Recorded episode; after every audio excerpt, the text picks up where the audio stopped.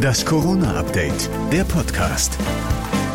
Hallo zusammen, ich bin Thorsten Ortmann und ihr hört das Corona-Update, der Podcast, mit dem Nachrichtenstand vom Donnerstag, 19. November, 15 Uhr.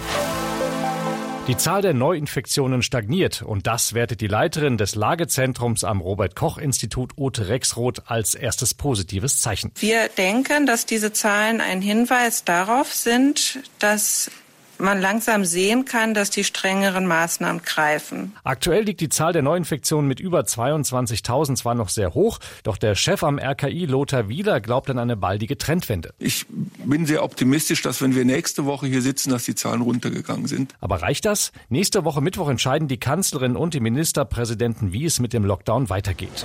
Auch die meisten Hamsterkäufer scheinen an diese Trendwende zu glauben. Der Verkauf von Seife oder Nudeln hat sich laut Statistischem Bundesamt normalisiert. Und hier kommt noch ein Knaller. Es wird auch kein Toilettenpapier mehr gehamstert. Vielleicht ist es jetzt Zeit, wieder auf Aktien umzusteigen.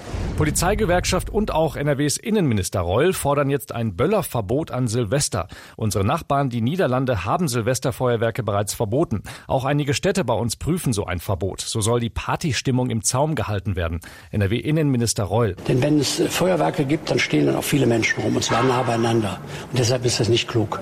Und ich höre uns schon alle am 1. Januar über den Silvesterabend sagen, all die Dinge, die wir uns vorgenommen haben, haben nicht funktioniert.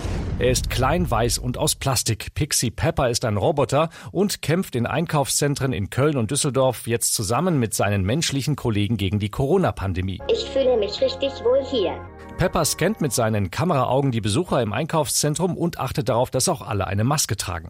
Und Pixie Pepper kann sogar ziemlich witzig sein. Zum Beispiel, wenn man ihn nach einem Kaffee fragt. Hättest du deinen Kaffee gerne normal oder einen Pepper Spezial?